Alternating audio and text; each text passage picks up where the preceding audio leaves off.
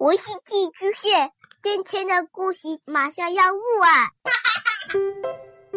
孩子的世界充满了色彩和欢乐，用有温度的声音讲你爱听的故事。白杨叔叔和大明的晚安故事。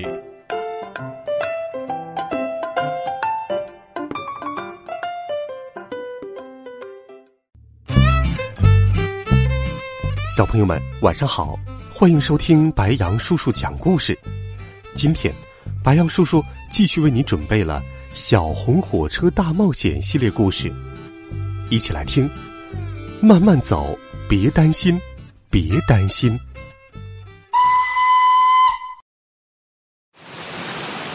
这是一个刮风又下雨的日子。司机达菲一早就来给小红火车添煤生火。他还从货场里给小红火车挂上了三节货车厢，把火车车厢装满货物后，司机达飞和小红火车就出发了。小红火车朝着高山上的峡谷村开去。峡谷村里的白桦树可真漂亮啊！咔嚓咔嚓，咔嚓咔嚓。可是。当小红火车拐过一道弯时，哦，呃，快看！铁轨上有好多动物，那些动物不急不慢的走着。达菲一边拉响汽笛，一边紧急刹车，滋！小红火车终于停了下来。等动物们都离开铁轨之后，小红火车又出发了。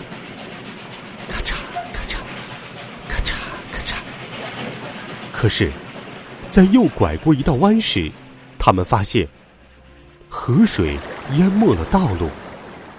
达菲急忙刹车，吱吱，小红火车及时停了下来。他们救出困在桥上的巴士乘客，小红火车又出发了。咔嚓咔嚓，当拐过一道弯时，哈哈。他们发现前方，一棵被大风刮倒的大树，横倒在铁轨上了。达菲急忙刹车，吱，小红火车及时停住了。达菲和刚才救出的乘客一起，帮忙把树移开后，小红火车又出发了。可是，坡道越来越陡，越来越陡。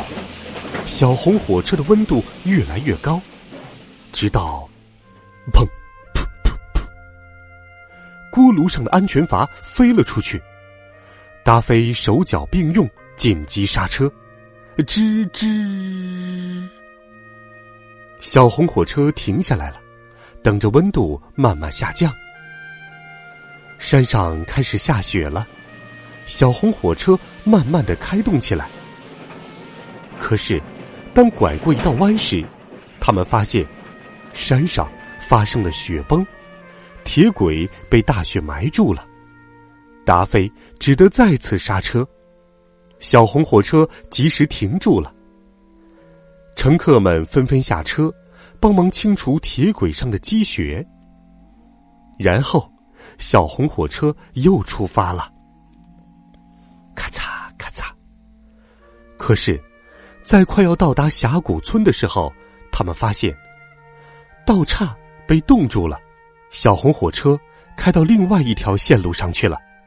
达菲急忙停下车，吱，信号员用热水浇到道轨上，重新启动了道岔。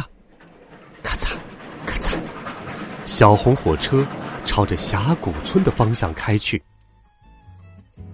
好多好多人来到车站，迎接达菲他们。远远的，司机达菲就拉响了汽笛，呜呜。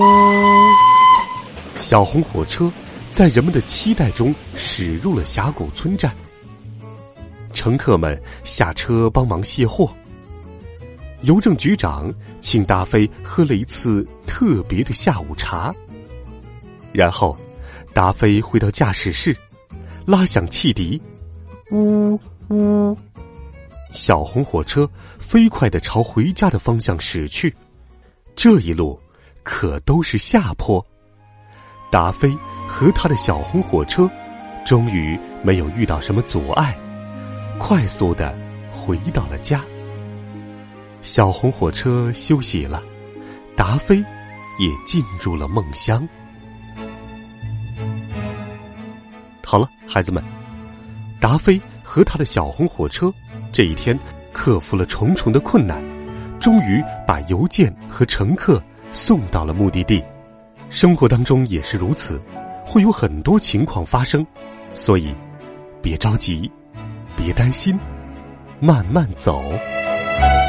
欢迎你给白杨叔叔留言，微信搜索“白杨叔叔讲故事”，每天都有好听的故事陪伴你。我们。明天见，晚安，好梦。